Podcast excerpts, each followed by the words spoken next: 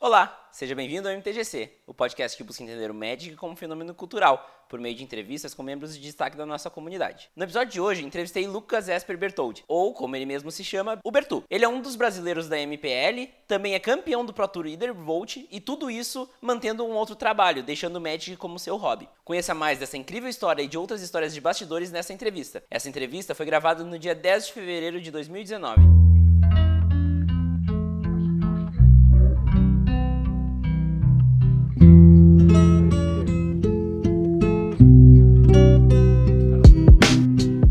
Gosta do MTGC e quer ajudar o projeto a se manter vivo? Agora você tem duas opções para fazer isso. A principal é doando valores a partir de um real no padrinho do MTGC. É só acessar www.padrim.com.br MTGC e doar o valor que você acha que o MTGC merece. Ainda por cima, damos retribuições exclusivas para quem apoia o projeto. Mas, se a grana estiver apertada, não faz mal. Você pode mostrar o MTGC para cinco amigos e mandar um e-mail para podcast.mtgc.com.br, dizendo o seu nome e o nome dos seus amigos para quem você mostrou o podcast. É só baixar um episódio e dar play no celular dos seus amigos. Para todos que enviaram um e-mail, vou ler os seus nomes no próximo MTGC Extra. Para te ajudar a mostrar o MTGC para mais pessoas, os episódios são disponibilizados também no Spotify. Então, terminaram as desculpas para não ouvir o podcast. Você já conhece a revista do MTGC? Esse é o novo projeto do podcast. Será uma publicação mensal no último, no último dia de cada mês. Acesse bit.ly barra revista com R maiúsculo, MTGC tudo maiúsculo 1 ou acesse nossas mídias sociais para saber mais. Spoiler, são 50 páginas de muito conteúdo. Você vai no Magic Fest São Paulo em abril? Eu estou com passagem comprada e presença confirmada. Compareça ao evento e venha falar comigo. Podemos sempre jogar um mesão de Commander ou um cubo. Agora, fiquem com a entrevista.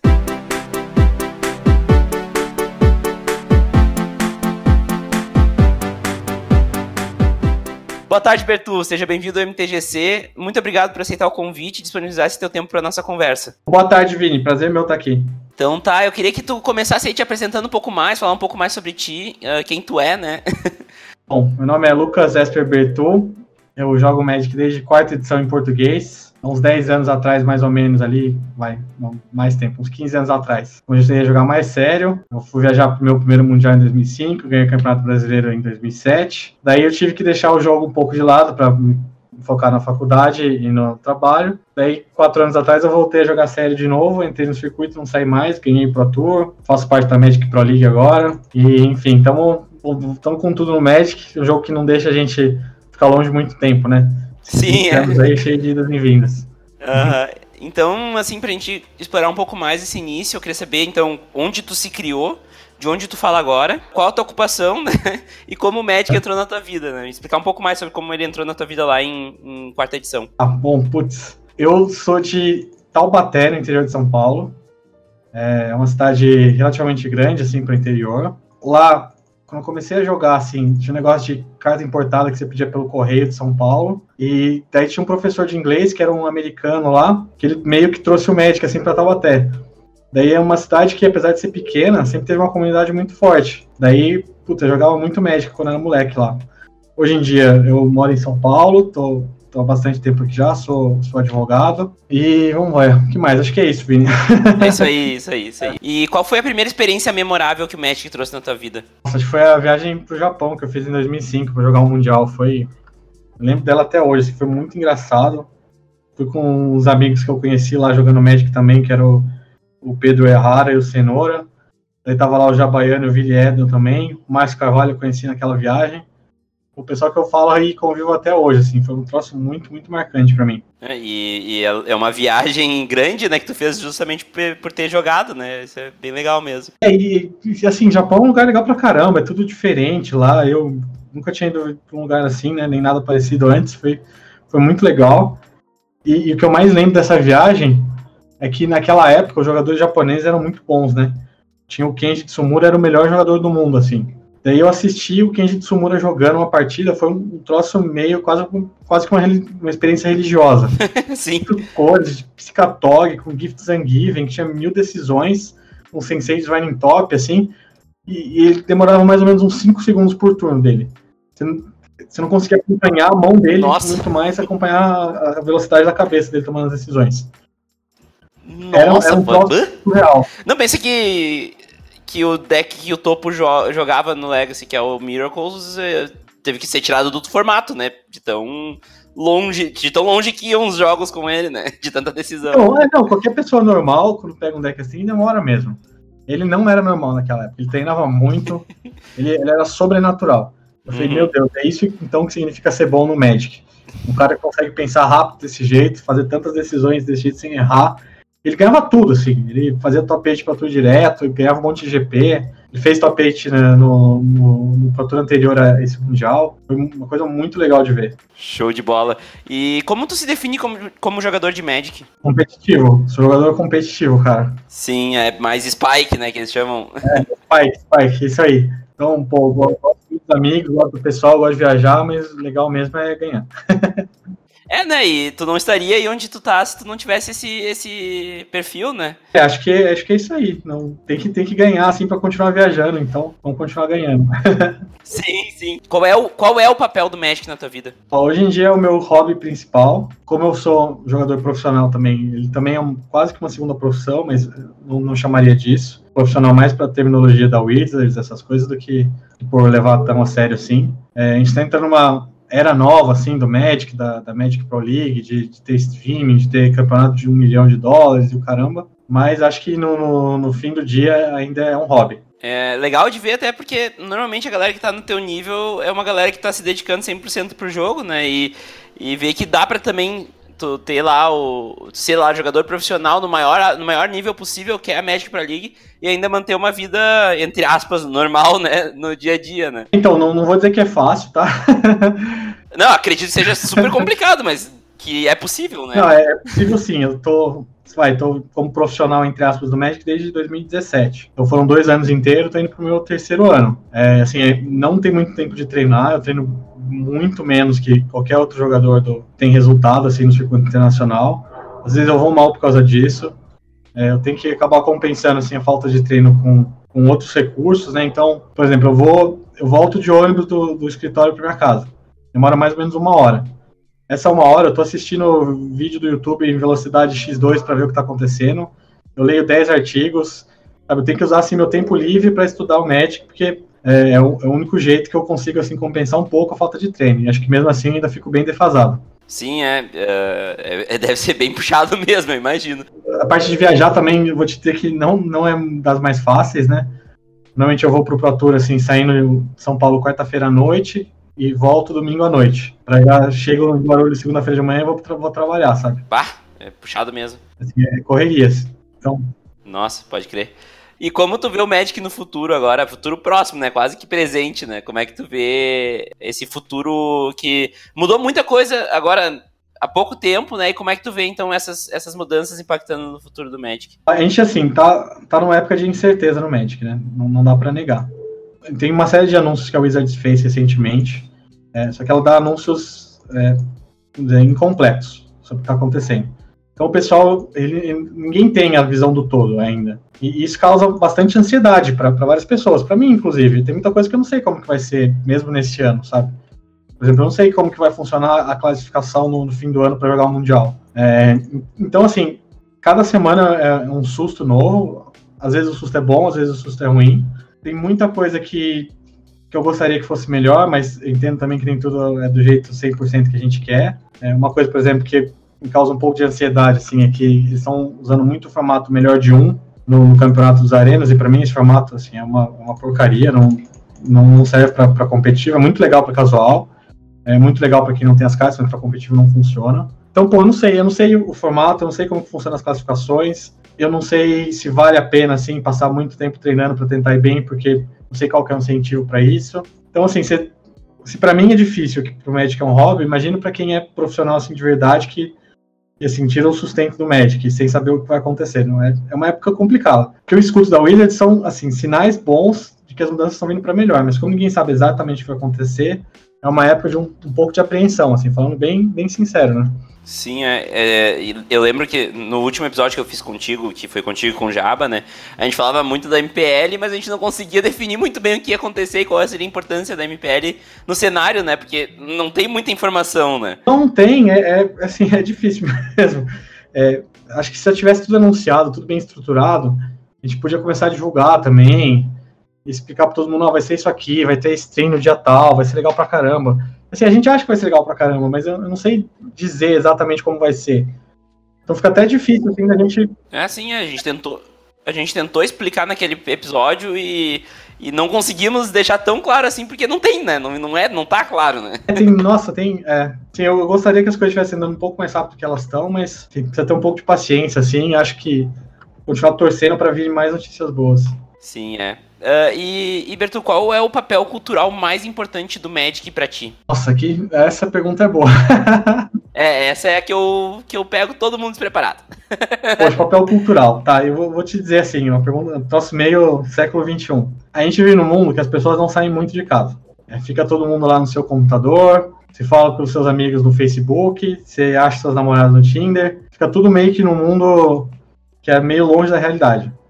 Daí você chega no Magic, é um lugar que você vai toda sexta-feira à noite para ver seus amigos, é uma viagem que você faz puta, com um grupo de pessoas, é gente que você conhece que você provavelmente não conheceria se não fosse por causa do Magic, tipo, conheço gente, pô, sei lá, conheço que é cara que é comissário, que é DJ, que é torneiro mecânico, gente que vem de todo quanto é canto. Então acho que o papel do Magic é fazer as pessoas saírem de casa, é abrir um pouco os horizontes sobre o que existe no mundo de papel.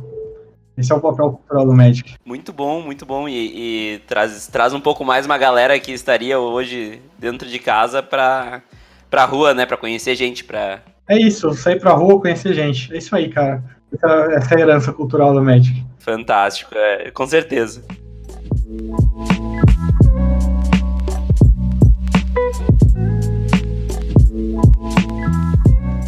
Bom, uh, nós vamos entrar agora em umas perguntas um pouco mais sobre o jogo em si, tá? Quero começar então com qual é a tua cor preferida? Verde. Verde? É, eu gostava de mostrar os decks de bichão quando era moleque. Sempre jogava de deck verde e vermelho. E daí hoje em dia, verde é uma cor muito boa, assim, então sempre acaba usando ela no, no T2. Eu gosto mais. sim, sim. E com qual cor tu junta essa cor preferida? A verde e vermelho, né? Verde e vermelho, é clássico. Sim. Então o Lucas Esper não gosta de Esper, é isso? Esper, Lucas Esper gosta de verde e vermelho, isso aí. é isso aí. E tu tem uma carta que seja a tua carta preferida? É, putz, daí é o dragão de Dragon Lord Ojutai. Esse Aham. É, daí esse já tá mais pro Esper, né? Aí é Esper de verdade, né? Esper raiz. Sim, mas tem algum motivo pra, pra Ojutai ser a tua, tua carta preferida? Aquele deck que chamava Esper Dragon. Sim, muitas sim. pessoas sabem disso, mas ele foi. É, o nome dele é por minha, minha causa, tá? É que eu sou, é, eu sou um Sério? dragão. não, não, não, tem nada a ver comigo. É, mas aquele deck era tão gostoso de jogar. Você fazia o Dragon Lord Ajutai ali, o cara pensava, putz, eu não consigo matar isso aí, vou ter que deixar ele desvirar. Daí você desvirava, tinha mil counter spells, tinha um dig through time. Era, era assim, era jogar Magic no modo fácil. Então, hoje em dia, eu tô vendo minha coleção, assim, eu vejo o Dragon Lord tá falando, nossa, como era legal aquela época, eu não perdia pra ninguém. era um T2 muito, muito level alto, né? Fat Land. Ah, tinha Fat, to Time, tinha Jace. Sim. E, e então, uh, adiante, indo adiante, qual é o teu formato preferido e por quê? É Legacy. Eu não gostava de Legacy, eu nunca joguei muito, achava que era um formato mais casual. Só que daí eu fui jogar o Pro Tour Legacy ano passado, comecei a treinar, eu me apaixonei completamente. Sim. É um formato incrível. Sim, é, e é um formato cheio de opção, né? Dá pra fazer o que tu quiser, quase. Você faz o que você quiser. É, os jogos são muito legais porque você toma mil decisões com brainstorm, com, com ponder, essas coisas. É, na época que tinha ainda o. Esqueci a carta que foi banida, o bichinho lá, um Mano 1, 2. O, o Death Right Shaman. Death Right Shaman, esse cara aí. É, os jogos eram muito legais, porque não tinha nenhum deck que, que era absurdo, assim, que ganhava jogo sozinho. É, você, tipo, o cara, ah, tô de Reanimator, não sei o que, você tinha uma resposta pro cemitério. O cara, ah, eu tô com um deck de Blood Moon, você tinha um negócio que adicionava mana, você saía da Blood Moon, sabe? Então tudo funcionava. Sim, Era sim. Legal. Bah, é, é, o famoso Planeswalker de uma, de uma mana, né? É, é isso aí. E até uh, falando em Legacy, assim, uh, eu queria perguntar se tu, se tu joga Commander. Normalmente os profissionais não jogam Commander, mas tu joga Commander? Não, não costumo jogar.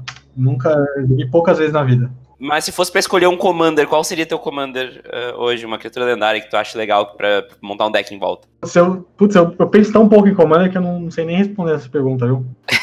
tá bom, não tem problema. Normalmente, quando eu entrevisto a galera que é mais competitiva, mais Spike, a galera não joga Commander, até porque não é um, um formato feito pra, pra vocês, né? Não, tem. pô, sei lá, acho que. Eu vejo assim, o pessoal que joga gosta tanto que deve ser um troço legal, mas eu não não tenho tempo mesmo assim, então nunca, nunca procurei ir atrás para conhecer mais. Faz completo sentido. É. Mas qual aspecto do jogo em si tu acha que é o melhor argumento para trazer novos jogadores e mostrar para eles que o Magic é legal? Não necessariamente a parte de comunidade, a parte de conhecer novas pessoas, mas do jogo em si, né? Magic é um jogo difícil de, de aprender. Eu, eu, entendo isso. As regras são muito complicadas. Daí depois que você aprende a regra, você ainda precisa, precisa aprender toda a estratégia por trás. Também é difícil. Então, assim, demora para pegar o jeito. Eu entendo tudo isso. Só que assim, depois que você tem um, uma noção legal do que está acontecendo, você pega um, uns vídeos assim que tem no YouTube, sabe? Que são os melhores jogadores do mundo, jogando um contra o outro. Você vê a mão do cara, você tenta pensar o que ele está pensando, você entende assim os mind games que estão rolando por trás de cada decisão.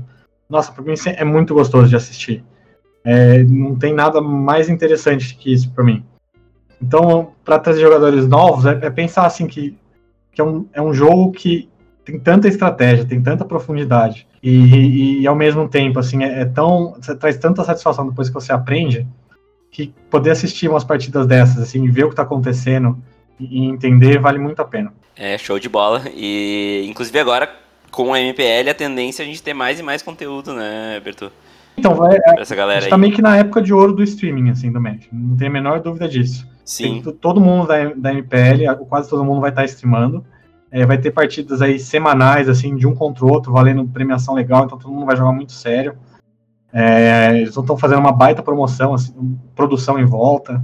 Então vai ter, assim, partidas que vai ser fácil você identificar o que está acontecendo na mesa, porque vai ser no Arena, que é tudo muito claro. Tem aquele app lá, o Deckmaster, que você consegue colocar o zoom em cima da carta e, e, e ver o que ela faz, assim. Então, tipo, é informação, assim, muito clara para todo mundo você vai ver a mão dos dois jogadores e você vai ter os melhores comentaristas do mundo explicando o que está acontecendo.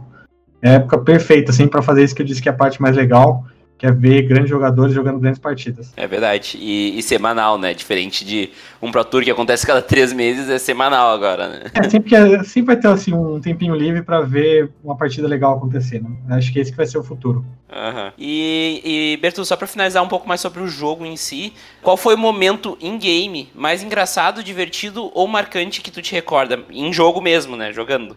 Nossa. Tá, eu sei qual que é. É que não é um momento legal, mas é marcante. Pode ser. É, Sim. No, no Pro Tour Ether Revolt em Dublin, em 2017, eu tava jogando valendo top 8. Ia ser o meu primeiro top 8 da vida. Então, era assim, a partida mais importante que eu joguei na vida. Meu oponente estava morto na mesa. E tinha uma carta que era um Needle Spires, que é um terreno que você paga 4 manas e vira uma criatura 2-1 Double Strike. Eu paguei 4 manas, eu coloquei o terreno na frente, eu ataquei com todas as minhas criaturas, eu esqueci de virar o Needle Spires. Então, meu oponente que estava morto. Ah eu que tinha um tapete garantido no meu primeiro Pro Tour, perdi aquele jogo. Foi uma coisa assim, foi marcante. foi marcante. É, sim. É, uh, mas o lado bom daí dessa história é que essa era a partida 2, né? Ainda tinha partida número 3 para jogar. Uhum. E eu, nossa, minha cabeça tava aquele turbilhão de emoções lá, eu pensando, putz, que, que que eu tô fazendo? O que, que foi isso? Meu Deus, e agora? Mas eu consegui respirar fundo ali, voltar a cabeça no lugar certo e ganhei a partida 3 e fiz o top 8 e ganhei o Pro Tour. é, e isso aí é até uma virtude importante para quem quer começar a jogar competitivamente, que é saber respirar fundo e superar os erros, né? Porque você vai errar, Magic é muito difícil, você vai errar. E você vai perceber que você errou dois segundos depois que você errou, às vezes. Aham, é. Então, se você deixar um, um erro virar outro, você não volta mais. Exatamente. Não, eu jogando em lojas, não consigo contar quantas vezes eu perdi para mim mesmo por causa dessas coisas, assim. É bem normal. É, né? Tem, tem, que, é, tem que superar. É. é. difícil, na hora é difícil, mas aprender a voltar dessas situações é muito importante. Mais difícil ainda deve ser no meio do Pro Tour, né? Nossa, é, foi. Rapaz, sair tremendo aquele jogo lá. Foi fortes emoções.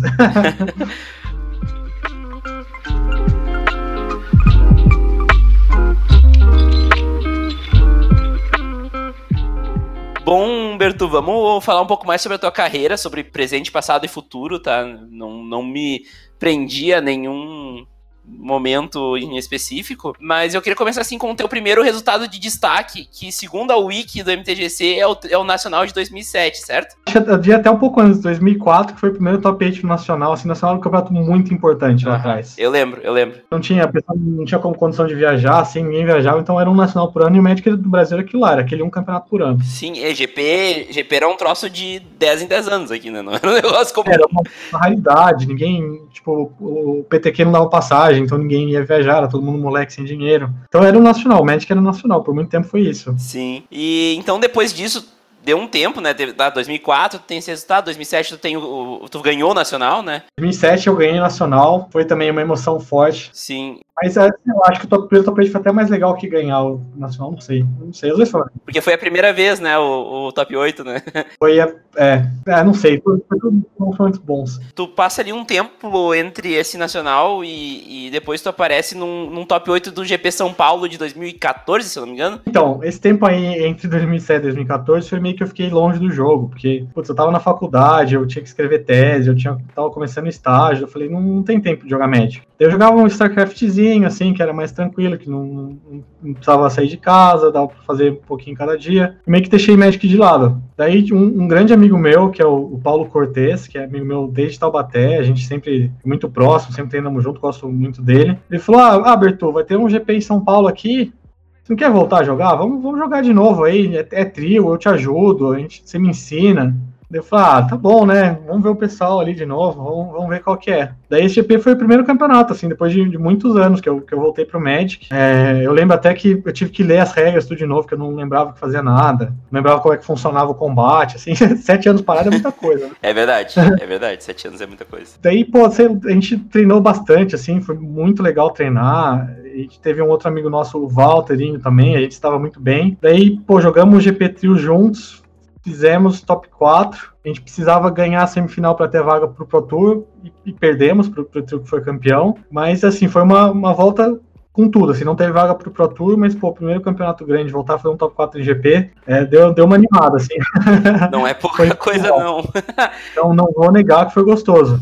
E, e quando que tu tomou a decisão, assim, de, de tentar ir mais a fundo, assim, no, na, na, no caminho profissional do Magic? Tu não é full time profissional, mas tu tem, né, uma grande relevância no cenário profissional. Quando é que foi que tu tomou essa decisão e como foi essa decisão? Assim, eu, eu nunca tomei essa decisão ainda.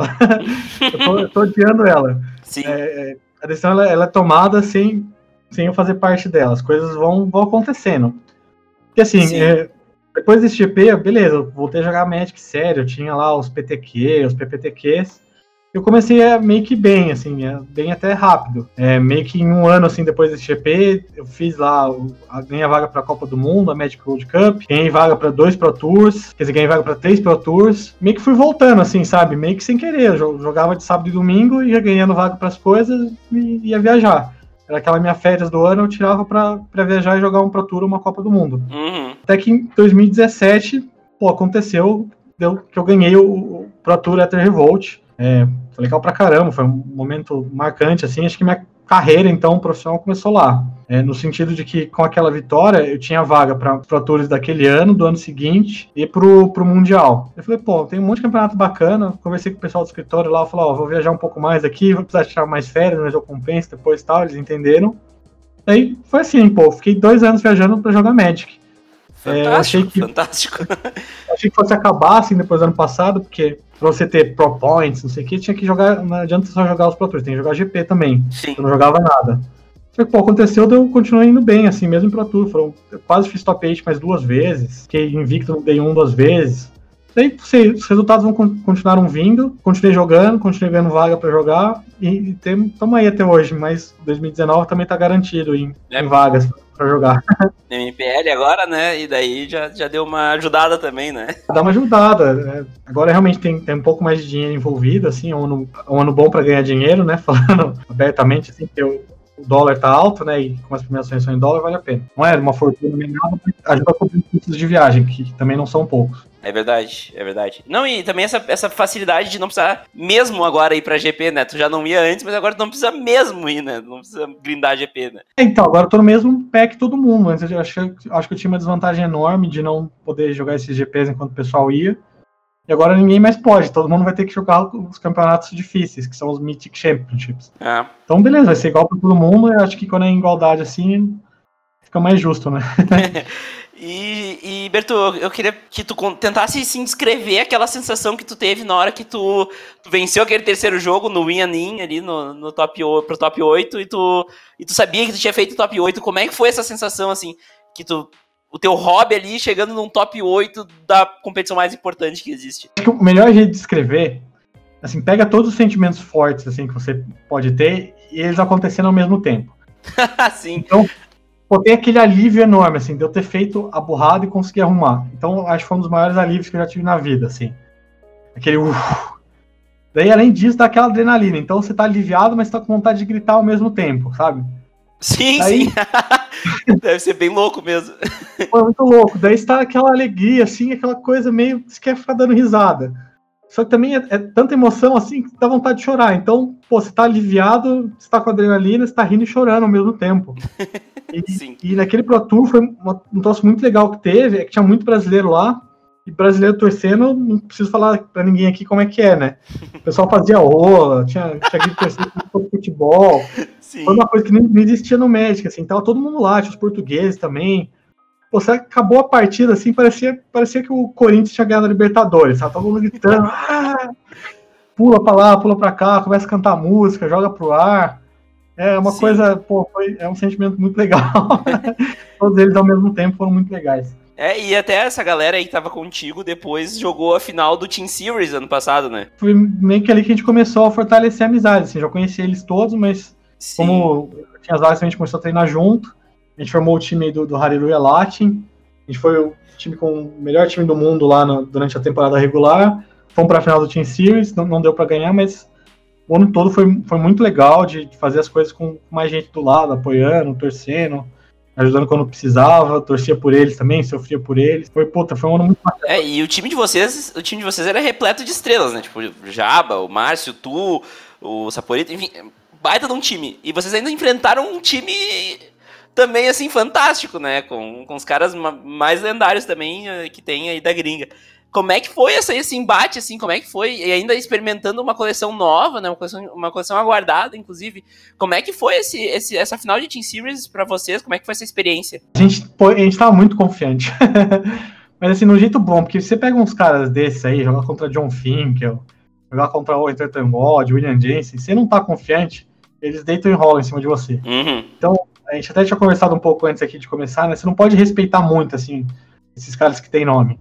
Então a gente, pô, a gente foi, foi pra cima, assim, de, de peito aberto. Vamos, a, gente, queria ganhar, a gente treinou muito para isso. Foram três dias ali jogando o selado sem parar, conhecendo as cartas novas. A gente montou um milhão de pools. A gente teve mil conversas dizendo que ia bem com o que. A gente traçou 300 estratégias diferentes, assim. Foi uma experiência gostosa, assim, você poder atacar o formato em, em três dias ficar três dias só pensando naquilo, assim. Não, infelizmente, não, não veio a vitória. É, vendo o jogo que foi o primeiro trio que jogou foi era o Saporito, o Jabaiano e o Márcio contra o Finkel, o Andrew Cunha e, e, o Paul Whitson. A gente achou que esse era a nossa melhor chance de ganhar, porque os decks deles estavam bons. Mas o Márcio perdeu um jogo que foi muito apertado, assim, que algumas decisões diferentes ou um pouquinho mais de sorte dava para ter ganhado. O jogo do Saporito, ele não teve muito o que fazer, e o jogo do Jabaíra ele tava ganhando contra o Finkel. A gente perdeu aquele que foi super apertado. Daí quando jogou a vez do meu trio, que era eu e os dois argentinos, o, Luiz Salvato e o Sebastião Pozo, a gente começou ganhando de 1-0, assim, tava todo mundo 1-0, 1-0, 1-0. E a gente meio que ficou surpreso, assim, porque a gente achava que os nossos decks eram, eram fracos e que a gente não, não ia ter muita chance. Mas, enfim, a gente brigou, foi, foi, foi apertado, é, não, não, não veio a vitória, assim acho que a gente ia ter feito muita festa se ganhasse, mas tudo bem, não, não dá para levar todas. É, e foi um, foi um ano maravilhoso, né, para vocês, assim, como time e, e individual para cada um também. Todo mundo teve grandes momentos, né, nessa temporada aí. Ah, foi, foi um ano muito gostoso. Como eu falei, eu tive dois top 16 em Pro Tour, o Saporito fez top 8, o Jabaino fez top 8, o Márcio fez dois top 8, Salvato ganhou um Pro Tour, o, o Pouso, que foi pior, assim, quase bateu Platinum, sabe? E, e ganhamos GP junto, jogando com os argentinos. O GP que a gente ganhou, tava o time inteiro no, no top 4. Teve Player of the Year também, né? Foi Player of the Year, então, pô, foi. É. A única coisa que deu quase certo foi o Team Series, todo o resto deu muito certo. Sim, é. Não, e, pô, só de ter sido apertado na Team Series e vocês terem sido, melhor na temporada regular já tá muito bom também, né? Tá bom, não, não vou reclamar, não. É, lógico que o ideal seria ter ganhado, mas, né? É que, pô, a gente sabe que é tão difícil, assim, para quem tá na nossa situação de jogador sul-americano, bater de frente com esse pessoal que mora lá fora, conseguir fazer o que a gente fez, dá até um, dá até um orgulho, assim. Eu olho para trás e falo, caramba, nunca achei que fosse possível a gente ir tão bem do jeito que a gente foi. É, num ano que o PV ficou um quarto jogador brasileiro do ranking, é porque, é porque a gente fez acontecer mesmo, sabe? Aham. Não, e eu, eu, sempre falo, imagina se nós tivesse cinco GPs no ano que fosse, sabe? Pra, pra galera conhecer melhor o jogo e ter uma entrada mais suave, né, no, no, no profissional, e nós ter mais profissionais, imagina, né? O Brasil já tem três, três top Pô, linhas. Ia ser covardia, ia ser covardia. Sim. Exemplo, olha, o último, olha o último RPTQ que teve. Tem três jogadores lá, que, que é o Caparrós, que é o, que é o Marcos Freitas e que é o Felipe Alberto MBC, que eles tinham feito top 8 no RPTQ passado. Então, quando o cara assim, ele ganha dois PTQ seguidos, é que ele tá num nível legal, tá jogando bem. Se for um, um pessoal nesse nível pra jogar, sei lá, 10, 15 GPs por ano, ia ser todo mundo Gold, ia ser Platinum, sabe? Eles não estão nada atrás, assim, do, desses americanos que, que a gente conhece por aí. Claro, você pega um cara tipo o Owen, é um talento excepcional, assim. Mas Sim. o jogador americano médio, que tem muito mais resultado que o brasileiro, eles são muito piores que o Caparrós. São muito piores que o, que o Marcos Freitas. São muito piores que o Rastaf, que vai bem direto. Uhum. Nós tem, tem tanto jogador bom aqui na América do Sul que se tivesse assim, um pouquinho mais de oportunidade, eu não ter que ficar naquele negócio assim, ah, eu preciso fazer top 8 no Pro Tour, ou não tem mais vaga para nada. Sim. Assim, ia, ia, ser covardia o que a gente ia fazer. O, o talento aqui é, é muito alto. Eu, eu, treino com esse pessoal, eu sei o quanto eles são bons. É, e isso até é uma coisa que me anima, assim, no, no Arena, de, de ser uma plataforma que traz mais oportunidade é, virtual ao invés de ter que ir jogar GP, que, que eu acho que é a hora dessa turma se destacar. É, eu, eu até ia falar, agora tem que torcer para algum, algum deles talvez pegar um top 8 aí para ir pro Invitational, né? Tem essa oportunidade aí e daqui a pouco ver o que vai acontecer, né? É um bom jeito de começar na, uma carreira, né? tipo, eles já têm uma carreira consolidada, essa galera que tu falou, mas dá o próximo passo, né? Mais, mais oportunidades, né? Magic uhum. é, precisa, precisa ter oportunidade, assim, jogando bastante campeonato, o resultado vem. Ter os campeonatos para jogar. Sim. Bom, até nós falamos agora do, do Invitational, né? Mas eu queria saber como é que tá a preparação pro ano, né? Porque é um ano que nós já falamos antes, é, tá, não tá não tá claro, né, o que vai acontecer, mas tem que se preparar de algum jeito, né? Então, qual é a tua expectativa e qual é a tua preparação para esse ano? Vim, eu, eu sou um cara, eu foco muito assim nessa parte de treino, de preparação, no sentido de eu sei que eu não vou ter muito tempo, então eu tento, eu tento fazer tudo bem organizado, bem estruturado para render o máximo. Esse ano eu não tenho ideia do que eu vou fazer. Ainda tá muita coisa aberta. Essa, é, essa, é mais uma das coisas que me traz aflição.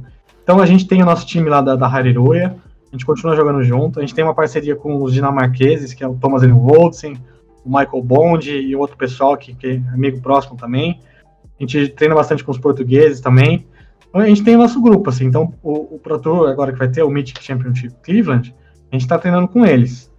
Depois disso, eu não sei como a gente vai fazer. Pro Invitation, como não tem muitas pessoas participando, eu não, não vou ter muito parceiro de treino, assim. Então eu conversei com o Jabaiano, com, com o Márcio e com o Salvato, a gente vai fazer um jogo nosso lá. Talvez a gente se junte também com, com o André Mingucci, com o Javier Domingues, campeão do mundo, e com o Lichichan, para assim, nós sete virarmos uma equipe de treino assim da MPL. A gente tá, tá conversando ainda, não sei como vai ser. Eu tô preocupado assim de não ter muito tempo para treinar, porque eu tenho meu trabalho, tenho meus outros compromissos, mas tá, tá difícil me, me planejar. Eu não sei se tem que ficar jogando arena o tempo inteiro.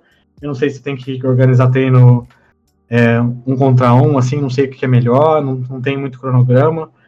Tô meio que me adaptando semana a semana, assim, cada, cada hora tem uma ideia diferente de como treinar e eu tô tentando fazer isso. Sim, é, é essa indefinição ela atrapalha bastante na hora de tu preparar e pensar, né, como é que tu vai fazer um schedule, por exemplo, de treino, né? Atrapalha, por exemplo, na hora que terminar a entrevista aqui, eu não sei se eu vou jogar o melhor de um para treinar pro Invitational, ou se eu vou jogar um, um draft melhor de três para treinar pro, pro Mythic Championship. Não sei qual que vale mais. Sim, é. É, eu até ia te falar assim, te perguntar como é que é preparar para esse formato novo do Mythic Invitational, né? Que vai ser uh, duas melhor de um e depois tu joga de novo com o deck, né? Tipo, como é que tu treina para isso, né? Tu fica jogando na Leather uh, BO1 do Arena ou, sei lá, tu tem um treino especial para isso? Tu já desenvolveu alguma coisa para se preparar para isso? É um formato totalmente novo, né? É uma das grandes dúvidas que eu tenho, assim. Eu, e, a minha dificuldade maior é que, assim, como eu não gosto de jogar melhor de um, é, como formato competitivo, eu, até, sei lá, dá um, dá um pouco de má vontade de pensar em formas de treino para jogar melhor de um, porque eu sei que eu não, não vou me divertir. Então, não sei, eu vou, vou conversar com o pessoal do meu time, ver se eles têm alguma ideia melhor. Mas ficar o dia inteiro jogando ranqueado no, no Arena melhor de um, não, não é uma coisa assim que me dá muita gana de, de fazer. Eu sei que a premiação é boa, sei que é importante para mim, mas como Magic é um hobby, eu tenho que fazer as coisas que eu me divirto fazendo. Com certeza, não perde o sentido, né? Não, não, não vale a pena, não perde sentido. Então, pô, eu não, não sei mesmo. Eu vou, vou refletir ao longo desse mês de fevereiro e, e, depois do Mythic Championship em Cleveland eu vejo mais sobre isso, assim. Tinha, tinha um deck no melhor de um que eu gostava de jogar, que era o Mono Blue, só porque era um deck que tinha decisões diferentes, assim. É, como Sim. deck tem muita decisão, eu acho divertido, mas ele não é um deck que é dos mais fortes. É, ele é bom contra qualquer control, né, pelo menos. é, mas daí, já, sei lá, metade é White Win e metade é Mono Red. Sim, é, daí fudeu, né? Aí, aí complicou. E outra coisa que eu queria ver contigo agora, de novo, né? Levando em consideração que tá tudo indefinido, mas hoje, se tivesse que dar uma indicação para alguém que tá começando, tu indicaria o cara começar no papel, para tentar uh, começar a tentar ser profissional, né? Começar no papel, jogando PTQ, jogando jogando PPTQ e RPTQ, ou tu diria pro cara ir pro Arena, ou até no mall, que tem os mocks que levam também pro, pro Pro Tour, né? Como é que tu acha que, que é hoje o melhor jeito para um cara começar a jogar Magic para tentar profissional, né? O cara já joga Magic, mas quer tentar ir pro profissional. Eu acho que, assim, para quem tá começando, começando, o Arena, sem sombra de dúvida, é a melhor opção, porque é muito fácil de aprender, tem lá em português, tem tutorial legal, então, assim, pro mais básico é Arena. Mas quem já tem uma noção boa e, e quer melhorar competitivamente, daí eu acho que o Magic Online é uma plataforma incrível, porque a competição no Magic Online é muito dura. Eu tava jogando um Mox aqui agora, tinha, tinha, sei lá, uns 100 jogadores inscritos. Eu conhecia de nome uns 80, assim, que, que eu já vi jogar em, em Pro Tour. Então, pô, você vai jogar um campeonato desse, é a mesma coisa que jogar um Pro Tour, é competição do mesmo nível. É, os drafts são, são disputados porque vale premiação boa. Então, assim, para você melhorar como jogador, é o Magic Online. É, agora, o Arena tá ficando mais forte também agora que tá valendo vaga para as coisas e o pessoal tá streamando mais, eu tô vendo que tem bons jogadores lá também. Eu acho que ainda não é tão forte contra o Magic Online, mas talvez daqui a, sei lá, três meses já mude completamente e o Arena seja melhor. Então acho que as duas plataformas digitais assim tem, tem os méritos. Quem quiser aguardar um pouco mais o Arena e investir só no Arena não, não é uma, uma opção também não. E jogar Magic de papel também é importante, assim, não, não dá para viver sem. Eu acho que você, você treina no, no online para poder jogar bem no Magic de papel. Então, é, já, já programar para jogar os GPs, que vão ter dois no Brasil, programar para jogar os PPTQs, isso precisa fazer também. É, e daí tem aquela coisa. Tudo bem que os Pro Tours, na sua maioria, são de T2, mas tu consegue entrar pro Pro Tour, pro Mythic Championship, desculpa, uh, tu consegue entrar pro Mythic Championship uh, por todos os formatos, né? Basicamente. Ainda mais no Magic Online, você consegue só jogar Pauper e ganhar a vaga pro Magic Champion. É verdade. E olha, Pauper no mall é barato demais, meu Deus do céu. Então, esse é legal. Ah. Você pode jogar Legacy, você pode jogar, você pode jogar Vintage. Vou fazer o que você quiser no, no mall. É uma boa plataforma. É, pro cara que já é um cara que tá mais tempo jogando, talvez seja um ótimo caminho, né? Pra começar. Você, você monta seu deck modern, por exemplo, no mall. Vai jogar ele o ano inteiro, vai ter campeonato legal para jogar. Daí vai ter dois GPs no Brasil. Um a gente sabe que é Modern, outro eu não sei, mas se tivesse que apostar, eu diria que é Modern também, porque GP é. no Brasil costuma ser só Modern. É verdade. não, é, tanto que o GP Porto Alegre, o último, foi fraco porque foi Standard, né? então. Então, não, Modern dá muito mais gente, é. o pessoal gosta, assim, porque pô, o cara que tem o deck Modern, que jogava 5 anos atrás, continua jogando hoje. Sim, é muito difícil de manter um deck T2 por muito tempo, né? Não, no Modern é sensacional, cara. Bom, uh, voltando ao Pro Tour que tu ganhou, uh, eu queria te perguntar se tu notou alguma diferença entre antes de tu ganhar uh, o Pro Tour e depois de ganhar o Pro Tour, como as pessoas do circuito te tratavam e te viam, né, antes e depois. Essa é boa.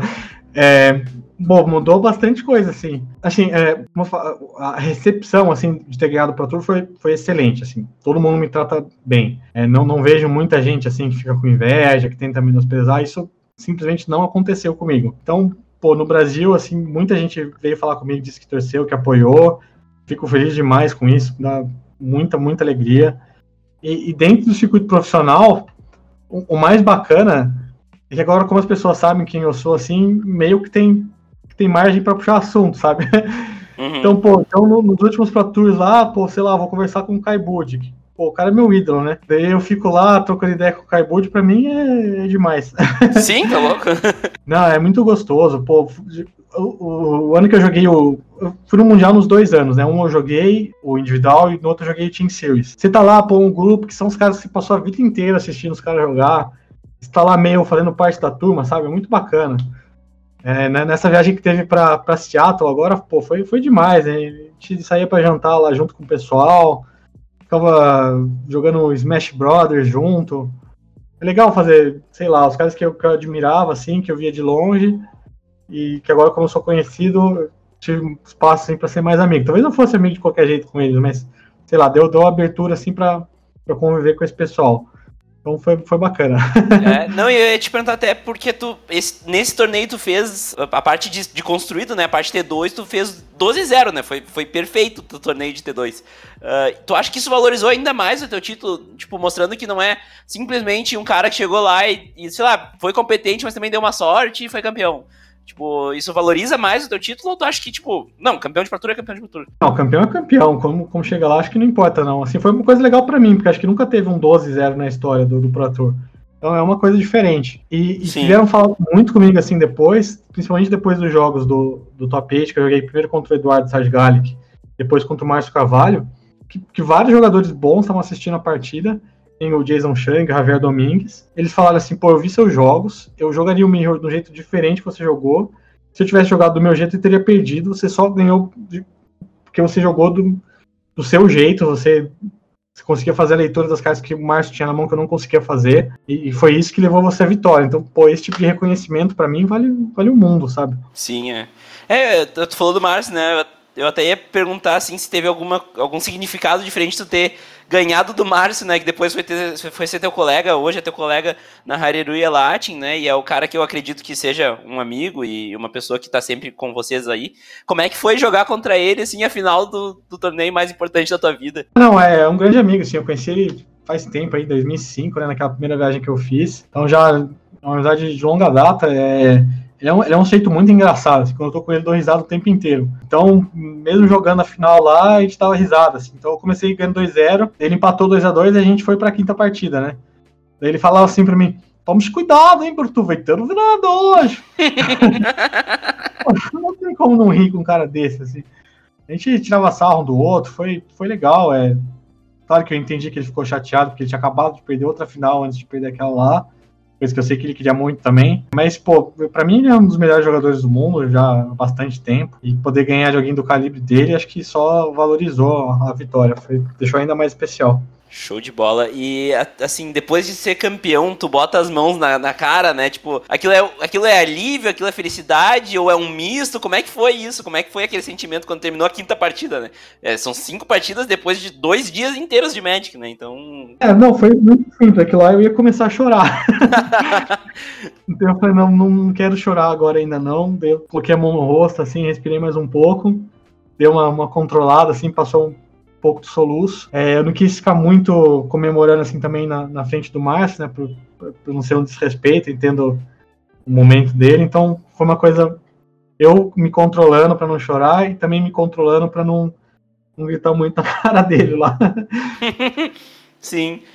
Uh, e logo depois tu ainda vai comemorar ali com o Vili, com o Caparrós, com o Bolovo, com uma galera de brasileiro ali cantando e, e tirando sarro, tiraram sarro com, até com, com o Márcio, né? Falaram, chupa Portugal! Como é que foi isso, sabe? Tipo, tu terminar ali, ganhar, ser campeão de Pro e ainda tá ali comemorando com uma galera, assim, que tá sempre contigo aí e fazendo festa, né? Foi, pô, foi, foi muito especial, cara. Só e que a gente tá sem câmera, que eu tô sorrindo sozinho, só de lembrar, cara. Que, que momento que foi aquilo.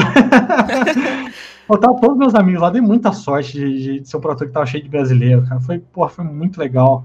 A bagunça que a gente fez. Eu lembro que tinha, tinha a organizadora lá, a, a Josi, que tava era responsável do Free Match, assim, ela virava pra mim e falava, pelo amor de Deus, não deixa o pessoal subir no palco todo mundo de uma vez, vai quebrar tudo. Eu falei, não, posso fazer nada aqui. não pode fazer muita bagunça.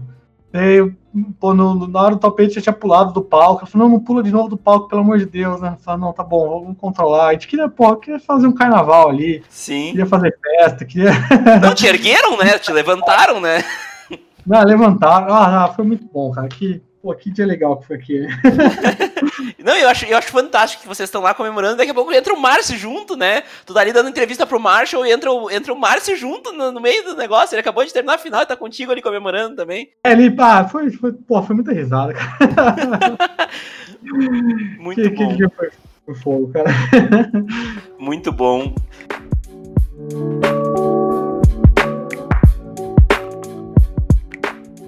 Então, Bertu, chegando aqui na parte de final, final do episódio, de despedida e tal, eu queria primeiramente agradecer muito uh, o tempo que tu deu aí para nós, para mostrar um pouco mais de bastidor, um pouco mais das histórias que, que aconteceram. Eu quero aí te deixar com a palavra para te deixar tuas mídias, deixar onde as pessoas podem te encontrar e também deixar um recado aí pra galera, se quiser. E de novo agradecer pela, pelo tempo que tu dispôs aí pro MTGC. Muito obrigado. Ah, legal, eu que agradeço o convite. É, vou, vou ler a revista aí que vocês lançaram, já fiquei sabendo que vai ter mais uma próxima edição, vou, vou, vou ir atrás, então obrigado pelo convite. Eu gosto bastante aí do, do tema do, do podcast, que é médico como fenômeno cultural. Uma coisa diferente, traz pessoas diferentes da comunidade aqui para participar. Então, obrigado aí mais uma vez. Falando das mídias sociais, então, é, eu tenho o Twitter e eu tenho o Twitch. São as duas plataformas assim que eu mais uso. Acho que o melhor jeito de me achar nessas duas é escrever Lucas Esper, tanto no Twitch quanto no Twitter, que você vai achar.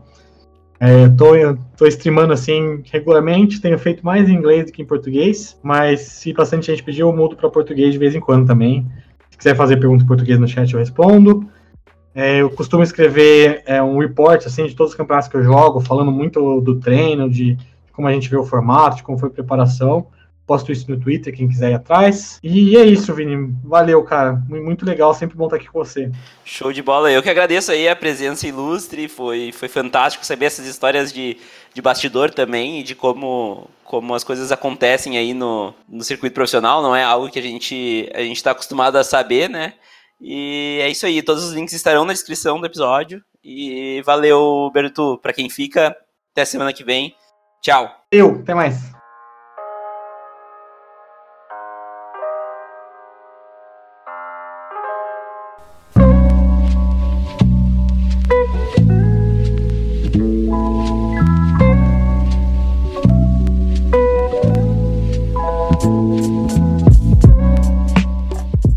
Desse MTGC, então considere ajudar o projeto no Padrim. É fácil, é só acessar www.padrim.com.br MTGC, que você pode ajudar a gente com no mínimo um real por mês e já vai estar tá ajudando o podcast a se manter e a mim tá fazendo coisas novas e diferentes para vocês toda semana. Além disso, o MTGC também tá no Spotify. É muito simples também, todo mundo tem Spotify aí, todo mundo escuta música no Spotify, então dá pra ouvir o MTGC diretamente do seu Spotify. É só acessar bit.ly MTGC Spotify, o link tá na descrição também, e vocês já podem sair ouvindo e assinando no Spotify, muito mais fácil, muito mais prático para quem não tem costume de ouvir podcast. Siga a gente também nas mídias sociais, no facebook.com/barra mtgcpodcast, no instagram.com/barra mtgcpodcast e no twitter.com/barra. Todos eles aqui na descrição, porque meu sobrenome não é fácil, eu entendo vocês. Além disso, lembrem-se de avaliar a gente lá no iTunes. Quem usa o agregador da Apple, aquele padrão, dê cinco estrelas pra gente lá, que isso ajuda muito a divulgar o podcast para novos ouvintes. E por fim, mandem um e-mail pra gente em podcast.mtgc.com.br. É muito fácil e, fica, e eu fico muito feliz em receber cada e-mail com feedback. E espero vocês lá no e-mail, espero vocês nas mídias sociais, vamos conversar no Twitter. E é isso aí, até mais. Tchau!